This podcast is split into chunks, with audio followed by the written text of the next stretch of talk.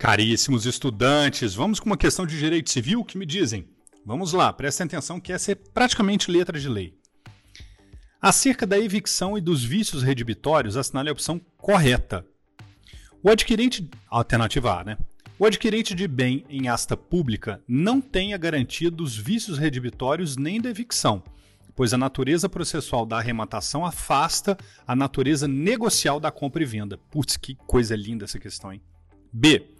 A deterioração da coisa em poder do adquirente não afasta a responsabilidade do alienante, que responde por evicção total, com exceção do caso em que o adquirente, agindo com dolo, provocar a deterioração do bem. C. A evicção é a perda ou desapossamento da coisa adquirida por causa jurídica, determinante e pré-existente alienação, reconhecida por sentença judicial e em favor do verdadeiro detentor do direito sobre o bem. D.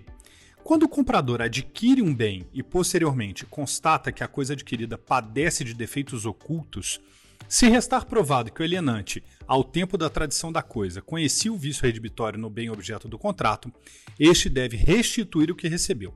Entretanto, se o alienante desconhecia o vício, não será responsabilizado pelo defeito da coisa alienada. A questão pedir a alternativa correta. Vamos lá. A incorreta, segundo o artigo 447 do Código Civil.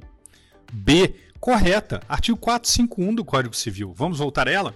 A deterioração da coisa em poder do adquirente não afasta a responsabilidade do alienante, que responde por evicção total, com exceção do caso em que o adquirente, agindo com dolo, provocar a deterioração do bem. Olha que legal.